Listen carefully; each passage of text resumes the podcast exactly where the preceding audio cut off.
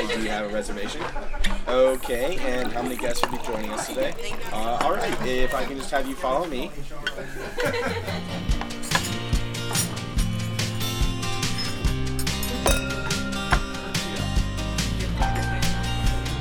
Hallo und herzlich willkommen zu einer neuen Podcast-Folge Leaders Flow.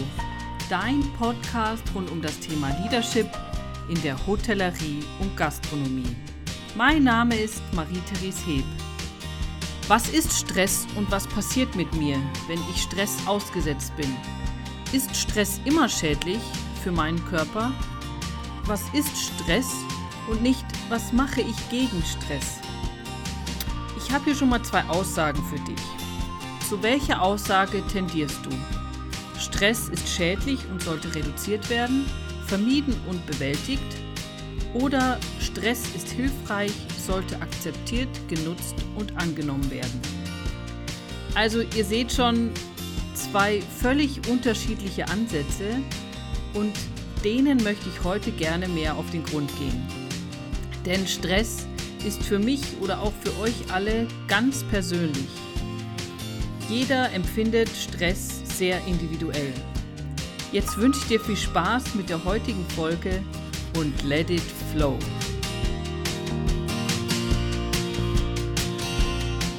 Vielleicht sehnt sich der ein oder andere in dieser besonderen Zeit nach dem Stress, den Stress zurück. Volle Seminarwochen, eine Hochzeit nach dem anderen Überbelegungen der Hotelzimmer. Ja, das kann Stress bedeuten.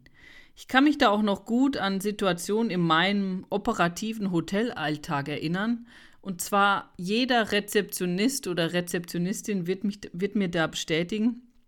Denn wenn ich an der Rezeption bin und eine Überbelegung habe, also das heißt, es sind mehr Anreisen auf meiner Liste, als ich Hotelzimmer habe.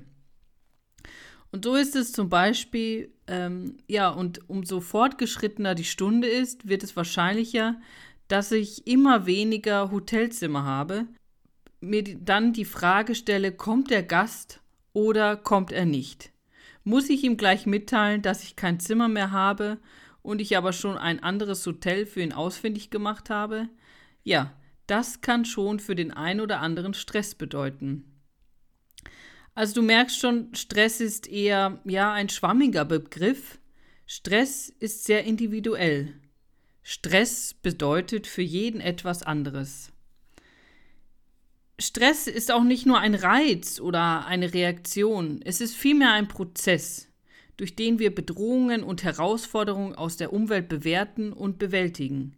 Also je nachdem, wie ich zu dem Thema Stress stehe, umso mehr stresst es mich oder auch nicht.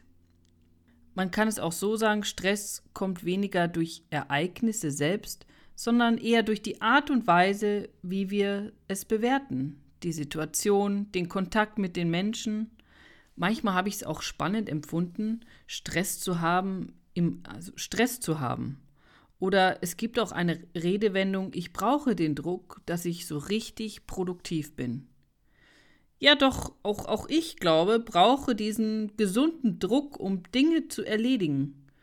Manche Hochleistungssportler, erfolgreiche Entertainer, Führungspersönlichkeiten blühen unter Stress auf und sind dann besonders gut, wenn sie gefordert werden. Manche Menschen auch, die zum Beispiel Krebserkrankungen oder Schicksalsschläge überwunden haben oder auch über den Verlust eines Arbeitsplatzes hinweggekommen sind, entwickeln sich durchaus ein größeres Selbstbewusstsein und mehr Orientierung im Leben. Letztlich ist es aber einfach die akute Stresssituation, die zu einer erhöhten Ausschüttung von Hormonen und Botenstoffen führt, die es, einem, die es so einem ermöglicht, kurz vor knapp noch seine Aufgaben fertig zu bringen. Wenn es sich jedoch nicht um eine akute Herausforderung, sondern um eine langanhaltende Herausforderung handelt, kann die Stressreaktion und damit die, die angestoßenen Prozesse im Körper schädigend werden. Wenn ich also so ständig so Stresssensoren ausgesetzt bin, also diesen Stress, das, das mich stresst, und der Körper in, in einer sogenannten Endlosschleife Stressreaktion anstößt, dann werden Bereiche im Körper angegriffen. Und so wird durch chronischen Stress, also diese lange anhaltende Stressreaktion, auch das Gehirn beeinflusst.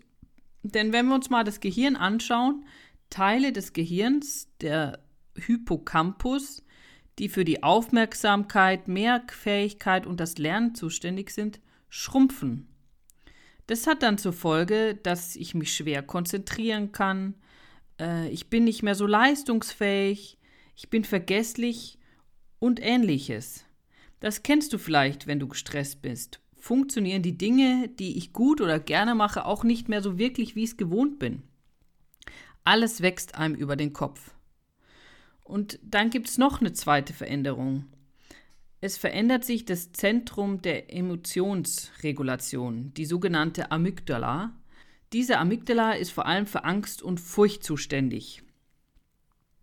Dieser Bereich verdichtet sich. Das bedeutet, dass chronischer Stress anfälliger und sensibler für weitere Stresssensoren ist. Ja, was lernen wir daraus? Kurzfristiger Stress kann uns helfen, unsere Leistung zu steigern, doch ist es ein langfristiger Stress, ein chronischer Stress, kann das schon mal sehr gefährlich sein. Ganz aufschlussreich finde ich auch das chinesische Zeichen für Krise. Es ist eine Kombination von Gefahr und Gelegenheit. Aber was ist mit dem Stress, der mich belastet, der mir nicht gut tut? Vielleicht denkst du auch gerade, es ist schon sehr stressig in der Hotellerie und Gastronomie zu arbeiten. Ich muss immer flexibel auf alles reagieren, muss dann arbeiten, wenn andere frei haben. Oder auch, dass die Arbeit nie zu Ende ist. Es gibt immer etwas zu tun. Ich glaube schon, dass jeder wieder gerne diesen Stress zurückhaben möchte. Denn es ist ja auch schön zu sehen, wenn ich alles in so kurzer Zeit schaffen kann.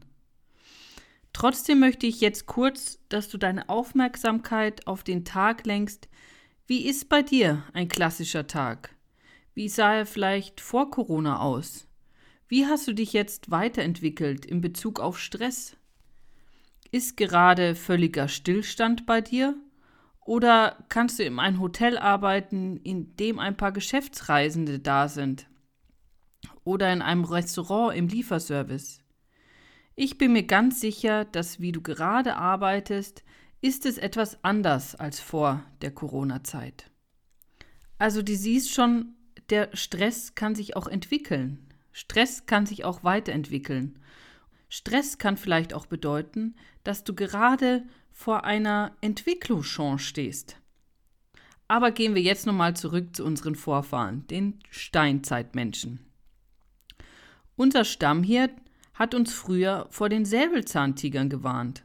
Ganz schnell und unbewusst reagieren und loslaufen, denn in so einer Situation bin ich im Überlebenskampf.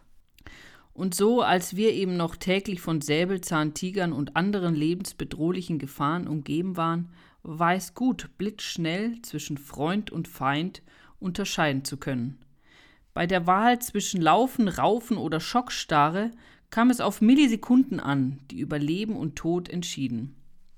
Ob ein plötzliches Geräusch auf einen Feind hinwies, konnten wir durch die Bewertung des Geräusches feststellen und sofort handeln.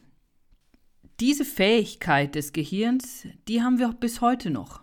Jedoch glaube ich, dass wir Menschen noch nicht ausreichend gelernt haben, bewusst teilweise damit umzugehen.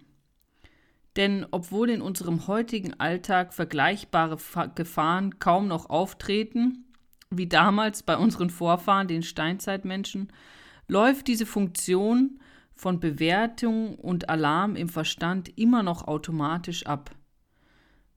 Und hierbei ersetzt der Verstand die damaligen Säbelzahntiger durch ja, Situationen, Kollegen, Ehepartnern, Kindern, dass wir einfach ja so reagieren, als würde der Säbelzahntiger hinter uns herlaufen.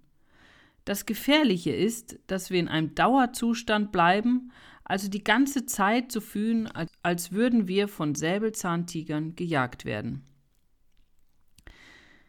Und wenn du dich jetzt mal in so Stresssituationen hineinfühlst, wie sind die Reaktionen?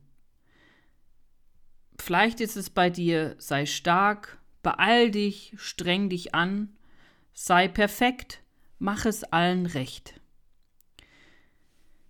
Mir kommt auch vor, dass in einem gestressten Zustand wir Angst vor der Zukunft haben.